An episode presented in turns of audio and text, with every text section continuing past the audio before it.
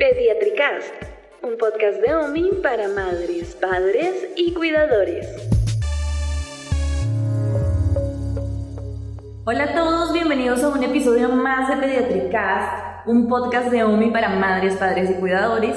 Como ustedes saben, acaba de pasar el mes de los niños y en honor a ellos, que han sido nuestro motor en la fundación durante estos 125 años, decidimos tratar un tema muy especial y muy importante y es el juego. Y es que el juego es tan fundamental que no solo es para los niños, porque nosotros los adultos también tenemos un papel muy importante allí. Para hablar sobre este tema, hoy tenemos a la doctora Olga Rodríguez, ella es médica cirujana y pediatra de la Universidad Nacional de Colombia y también es pediatra de consulta externa de OMI. Ella nos va a contar algunas cosas sobre la importancia de esta actividad en el desarrollo integral de los niños. Doctora, bienvenida. ¿Cómo está? Hola, buenos días. Bueno, doctora, yo creo que si no todos, la mayoría se está preguntando cuál es la importancia del juego en los niños. El juego es muy, muy relevante en la vida de las personas en general. No deberíamos abandonar el juego ni siquiera cuando somos adultos. El juego es todas esas actividades que hacemos sin un objetivo específico, lo que hacemos solamente para divertirnos y por supuesto que sentir cosas gustosas en la vida nos cambia la perspectiva del universo. Pero además en la infancia tiene muchas, muchas ventajas para la formación del cerebro. Los niños aprenden cosas basadas en las experiencias desde muy pequeños, incluso desde el primer año de vida, los niños aprenden de lo que ven, de lo que escuchan, de lo que sienten con sus manos, de lo que huelen, de las cosas que mueven su cuerpo y así en la vida vamos progresando en los aprendizajes y las percepciones y organizando conceptos.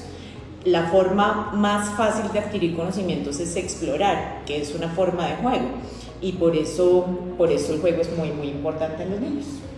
Ok, doctora, súper chévere. O sea que los grandes también deberíamos jugar. Todos deberíamos jugar, es cierto. Todos los días deberíamos reservar una parte del día para hacer algo que nos dé gusto. Porque cuando hacemos cosas que nos dan gusto, nuestro cerebro fluye mejor. Qué chévere. Bueno, doctora, y según lo que nos cuenta, ¿qué tipo de juegos y de juguetes recomienda según la edad? Como les contaba en el primer año de vida, las, las actividades del niño son percibir el universo, tocar, oler, ver. Entonces los juegos de ese momento de la vida deben estar destinados a estimular los sentidos cosas que tengan colores llamativos. Los niños pequeños ven mucho más claro el rojo, el blanco y el negro, entonces esos serían los colores principales, cosas que hagan sonidos, sonidos que llamen la atención, especialmente ese sonido de cuando movemos un papel plástico en la mano, el papel de celofán, eh, que puedan, eh, juguetes o cosas que tengan eh, texturas diferentes, texturas suaves, texturas rugosas, de golpe temperaturas diferentes, eso les brinda estímulos diferentes, cosas que hagan sonido tanto al moverse como al caerse, eso también es una eh, forma de juego para los niños de esa edad. Por supuesto que para todas las edades aplica esto, la lectura va a ser una actividad muy importante que aunque no tenemos la cultura de leer y lo vemos como una tarea, una obligación, la lectura perfectamente puede ser una actividad lúdica mientras se haga compartido. Durante toda la infancia la recomendación es que los padres dediquen al menos un momento de su día para la lectura, que sea los dos fijando la atención en el texto de lectura haciendo muchas entonaciones para que el niño alimente su imaginación con las historias y que el niño participe en la lectura. Es decir, hacer una pausa para preguntarle qué cree que va a suceder o por qué cree que el personaje tomó esa decisión o cómo lo hubiera hecho él si hubiera sido el personaje.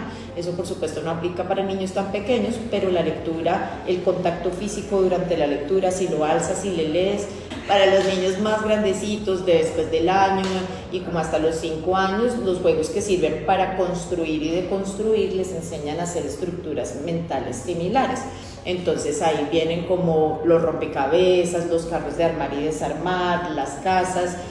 En esta edad, más o menos a los 3 años, los niños empiezan a reconocer la diferencia entre comportarse como un niño y comportarse como una niña pero eso no quiere decir que nosotros deberíamos eh, hacer juegos de niñas a las niñas y juegos de niños a los niños, porque cada tipo de juego te estimula una parte cerebral diferente. Entonces, tanto niños como niños deberíamos jugar las cosas de las niñas y las cosas de los O sea, los niños pueden jugar con muñecas y no deberían jugar ¿En serio? deberían jugar porque así van a aprender las, las habilidades que les hacen falta como varones como la habilidad para comunicarse, la habilidad para ponerse en el lugar del otro, la habilidad para cooperar en el oficio de las casas y las niñas que no somos tan hábiles para eso, cuando jugamos por ejemplo con carros, con cosas de armar, adquirimos las habilidades de la visión de tres dimensiones, de la construcción y la deconstrucción que las tienen más los varones. Entonces es importante que les brindemos la oportunidad de jugar con las dos cosas.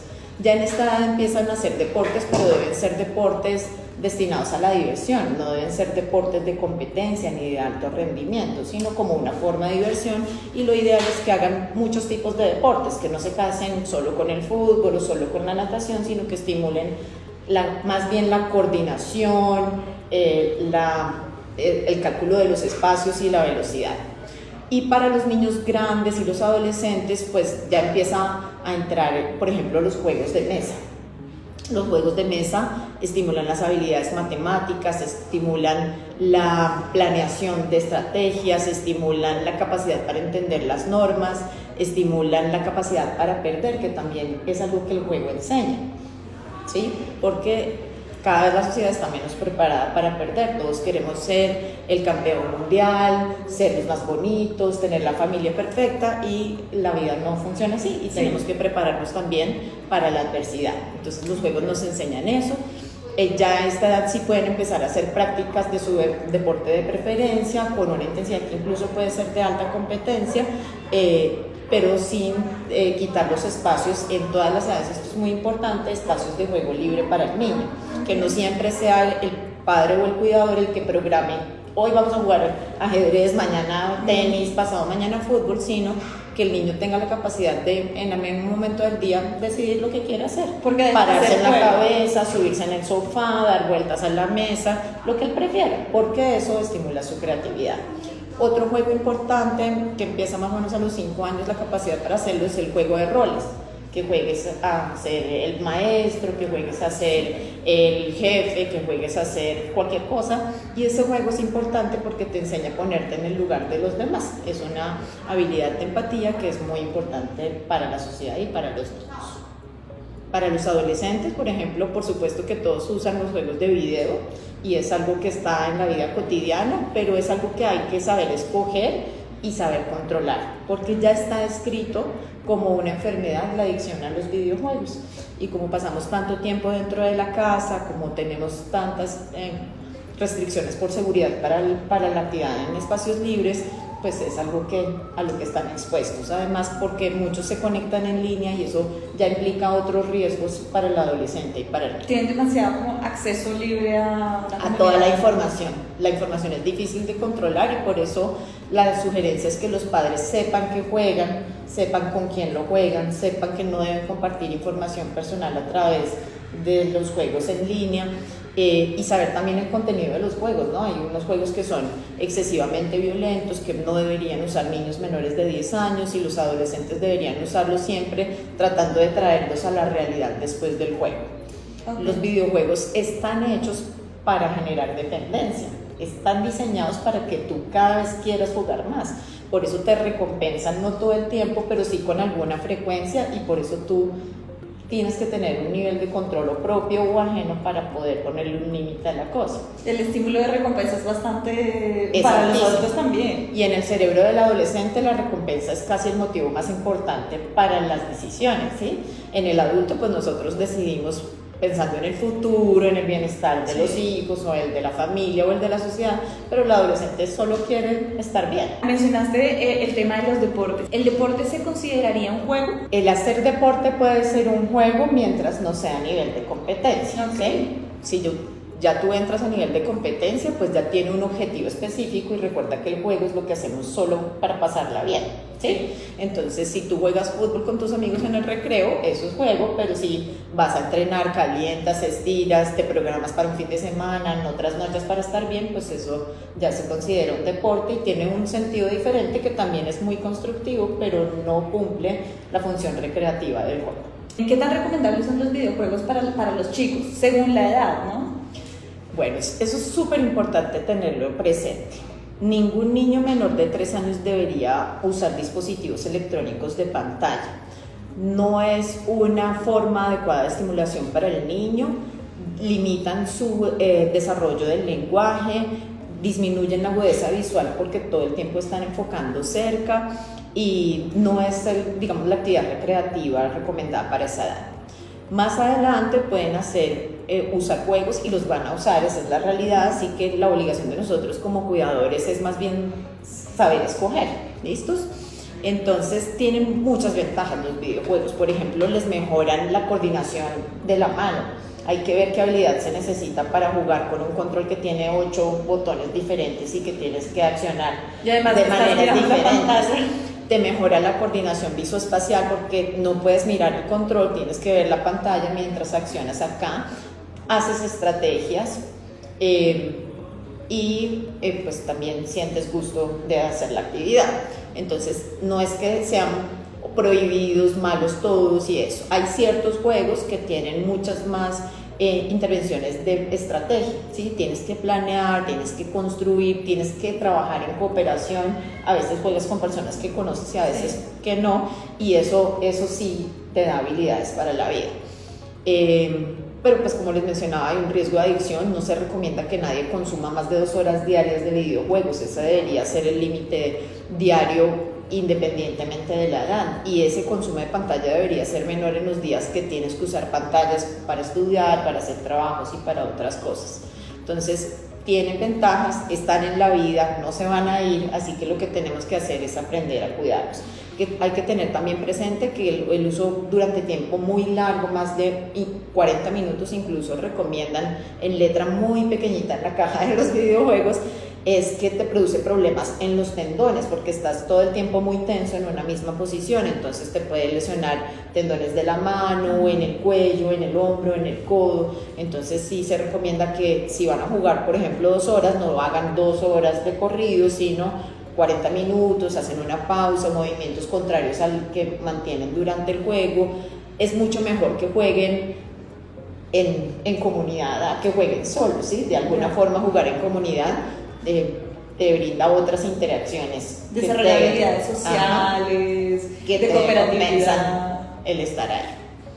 Doc, bueno, ¿qué habilidades fortalece el juego de contacto? Ok. El juego de contacto es súper importante. Tiene varias, varios aprendizajes que les brindan a los niños. Uno es entender normas, ¿sí? En los niños pequeños hasta los tres años, pues ellos juegan juntos pero no revueltos, cada uno va a su ritmo, cada uno es el rey, cada uno es la reina, cada uno es el campeón. De ahí en adelante ya empiezan a entender que para ganar tienen que esperar un turno, que, que si se sale de la raya perdió, le toca ir atrás y entender las normas les permite aprender a escuchar instrucciones y ejecutar mejor las instrucciones en el futuro. La otra cosa que aprenden es a trabajar en equipo y eso es súper importante. Eh, la otra cosa que aprenden es a identificar en los miembros del equipo las habilidades de cada uno, ¿sí? Si hay uno que es muy grande y alto y salta mucho, pues ese es el ideal para ser arquero y no se va a poner al más chiquito. Y al que es chiquito pero muy rápido lo ponemos de delantero y cada uno va fijándose en las diferencias habilidades de cada uno y reconocer eso es una habilidad importante para la vida. Em, también aprender a perder, ¿sí? Aprender a perder, ya lo mencionaba que es muy importante, y eh, aprender a planear en la vida. Si yo hoy duermo bien, mañana juego bien. Si hoy duermo mal, mañana no juego tan bien. Si no me como la carne en el almuerzo, probablemente en el entrenamiento no me vaya tan bien, o no voy a estar tan fuerte, o no voy a ser tan rápido. Otra pregunta que nos hicieron, y ya tú habías mencionado algo sobre el tema, es sobre los juegos y la habilidad mental. Y la pregunta es, ¿qué habilidades fortalece el juego mental? Ok, los juegos mentales son primero muy divertidos, son muy buenos, pero además estimulan muchas cosas. Lo primero son las habilidades matemáticas. a uno no le parece tanto, pero jugar parques implica que cuentes casillas, que restes y que sumes, porque tienes que calcular cuánto tienes y cuánto necesitabas para llegar al seguro. Y digamos que eso aplica para casi todos los juegos de mesa. Habilidades matemáticas, también habilidad para hacer estrategia, también habilidad para perder y eh, para planear. Para planear nuestras No sé si tú quisieras de pronto dar alguna recomendación, un tip adicional sobre el juego para los niños y las niñas. Yo pues quisiera como aprovechar para invitar a los papás a jugar sin miedo, ¿sí? Porque a veces nos sentimos un poco ridículos y, y tenemos una posición sobre lo que es divertido y descalificamos lo que para el niño es chévere. Entonces, si por un ratico del día, por 15 minutos, le preguntamos qué quiere hacer y, y por más loco que sea, le permitimos que eso sea lo que se haga y nos ponemos a su mismo nivel y disfrutamos tanto como él, eh, pues eso nos cambia la percepción de cuántas cosas tiene en su imaginación un niño y cuántas cosas es capaz de construir. Y ahora me viene otra cosa a la cabeza y es el tema del amigo imaginario. Sí, el amigo imaginario eh, es más frecuente como en los niños entre los 4 y los 5 años y es, no hay que temerle al amigo imaginario. Mientras el amigo imaginario no les diga a los niños, no les haga generar miedo a los niños y no les dé órdenes para ejecutar, está bien, es una forma de sentirse tranquilo, es como correspondiente a lo que los pediatras llamamos el objeto de transición, como esa mantica que te gusta llevar para sentirte tranquilo y dormirte bien, o el muñeque que, que siempre quieres tener contigo, eso es equivalente al amigo imaginario, alguien que te da paz, que te da tranquilidad y que te acompaña. ¿sí? Entonces, mientras eso no te dé miedo y no te haga- dé órdenes para ejecutar, está perfecto.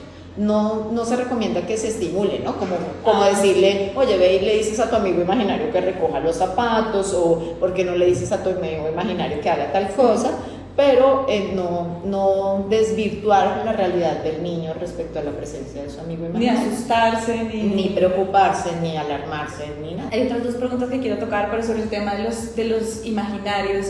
Hay juegos como, por ejemplo, El piso es lava. Hay una etapa de la vida en la que tú ya puedes usar cosas de la vida real para imaginarlas como otra cosa y eso te estimula la creatividad. La creatividad es una estrategia para resolver problemas de la vida cotidiana. Entonces, todas esas cosas, por ejemplo, algo tan sencillo como coger un cepillo y usarlo como un teléfono, es un Sí. juego creativo, es un juego, ahora se me olvida el término exacto, pero es ese juego en el que utilizas objetos que son similares, pero no el, la réplica real, te estimula la imaginación. O, por ejemplo, imaginémonos que es de noche y qué hay que hacer, ¿sí? Eso es como calcular las situaciones, cómo cambian con tu imaginación y cómo te tienes que preparar para una situación diferente. Hay muchas circunstancias en las que uno no cree que puede jugar, pero se puede jugar, ¿sí? Si vas caminando por la calle, ok, juguemos a caminar muy despacio. Y eso suena mucho mejor que si tú le dices, no vas a correr, no te sueltes de la mano, esto es peligroso, Sí. ¿sí? Sino, juguemos a que somos mellizos y que no nos podemos soltar de la mano. Y el niño se va a divertir y uno está más tranquilo. No, y también es creativo para los padres. Aprende, no regañes al niño. Sé creativo para que lo puedas guiar. Yo creo que eh, manejar un lenguaje proactivo, un lenguaje menos restrictivo, te brinda más oportunidades de encontrar puntos en común con los niños.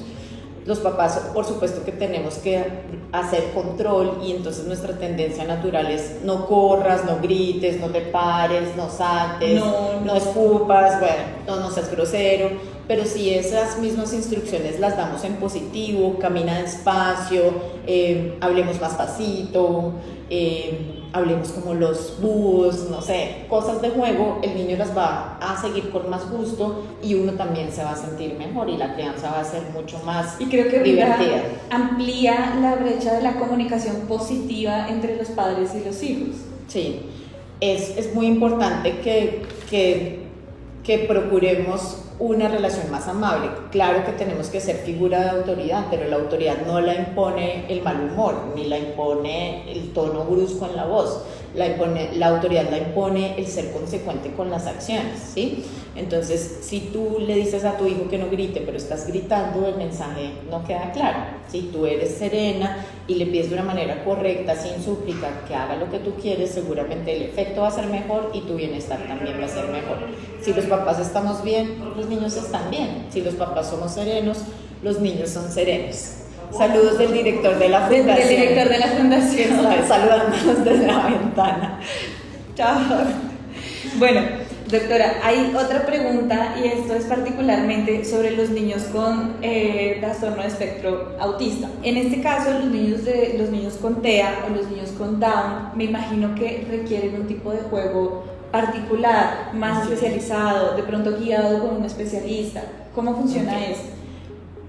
Todo lo que acabamos de hablar aplica para todos los niños, incluso los que no tienen las mismas habilidades para aprender, como los niños que tienen síndrome de Down.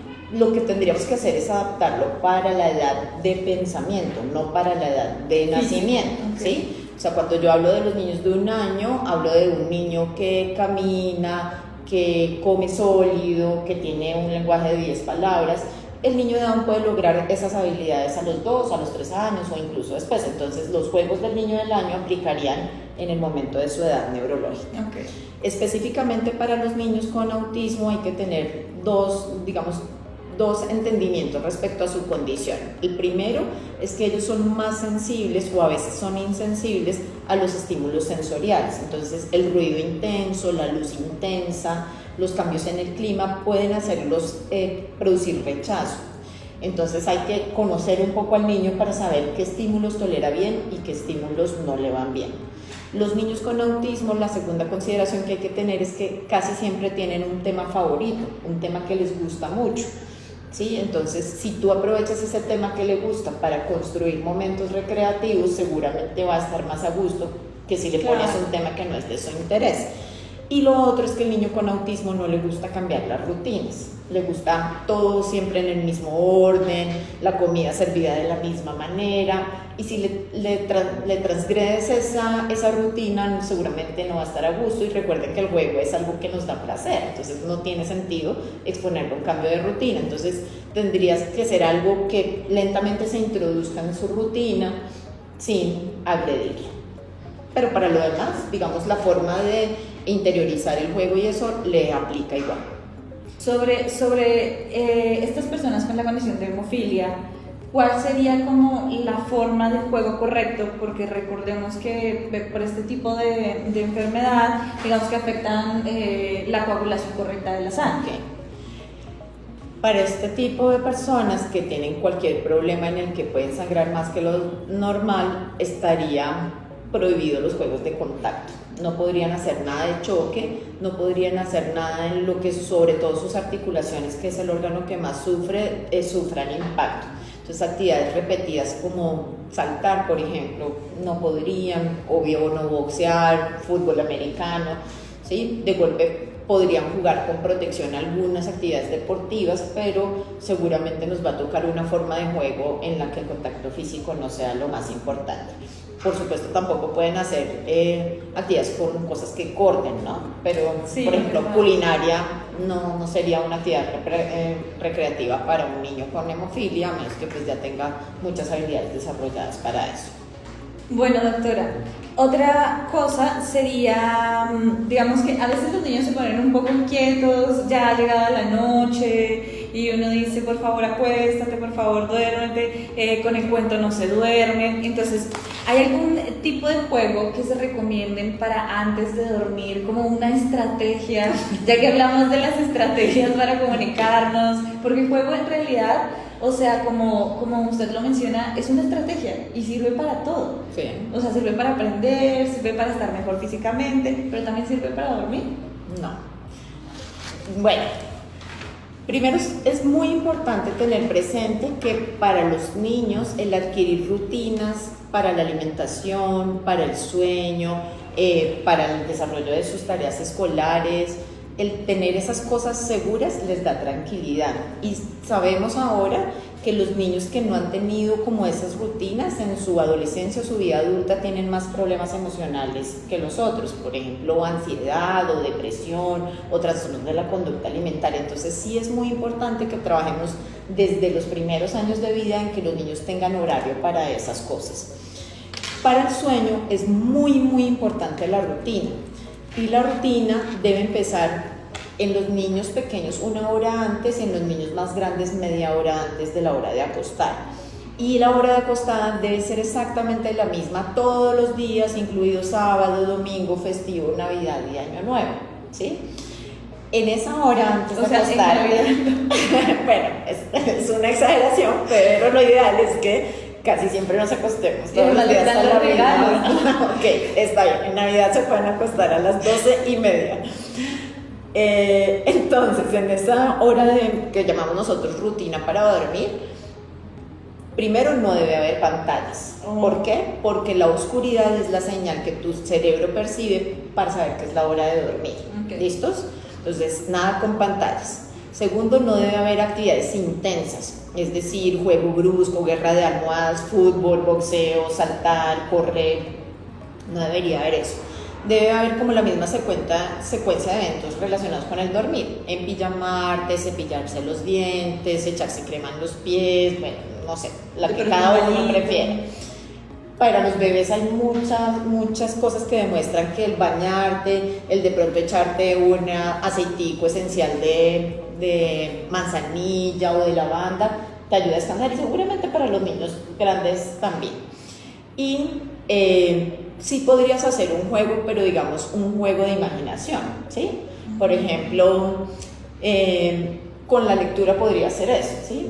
Eh, leemos solamente una frasecita del libro. Había una vez una princesa y tú cómo te imaginas que era la princesa? Cuéntame de qué color era su pelo, cómo era de largo, o era cortico, o era crespo, o era liso, eh, y tú crees que hablaba cómo, hablaba rápido, hablaba duro, hablaba suave, y era bonita o era fea, como ese tipo de cosas de imaginación podrían aplicar para ese momento y son un momento de lo que buscamos en la lectura, que es estimular la imaginación pero más juegos, pues no, no, no son el momento, deberían, sí sabemos, por ejemplo, que los niños que hacen actividad física en la tarde duermen mejor. Entonces, en un niño que tradicionalmente cuesta trabajo dormir, sí sería chévere que a las 3, 4 de la tarde fuera al parque, se subiera todo, se montara en su bicicleta, sacara mucho Claro, el cansancio para estar en la noche con mejor disposición para dormir. Bueno, hablando sobre el tema de los juegos de imaginativos todo este tema, digamos que también estarían los juegos para los niños que son como invidentes o que tienen eh, eh, falta Sordera. sordera. Ujú. Entonces, ¿cómo sería el tipo de juegos para los niños? Porque digamos que con un niño invidente o con un niño con sordera, yo creo que el proceso va a ser diferente. completamente, pero hay que recordar que uno compensa con los sentidos que no están afectados el que le hace falta. Entonces, por ejemplo, un niño invidente tiene mucho mejor oído, tiene mucha mejor percepción táctil. Entonces, ellos podrían armar eh, cosas tridimensionales solamente con la memoria y la percepción. Eh, pueden escuchar lectura, si ya son grandes y están entrenados en braille, podrían leer.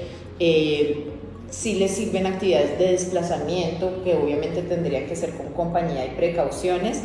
Eh, por ejemplo, el niño con sordera tendríamos limitación para la lectura, pero podría usar eh, rompecabezas con imágenes, eh, podemos enseñarle reglas de un juego de mesa también, o sea, tendríamos que buscar las otras percepciones sensoriales para compensar las que no tienen.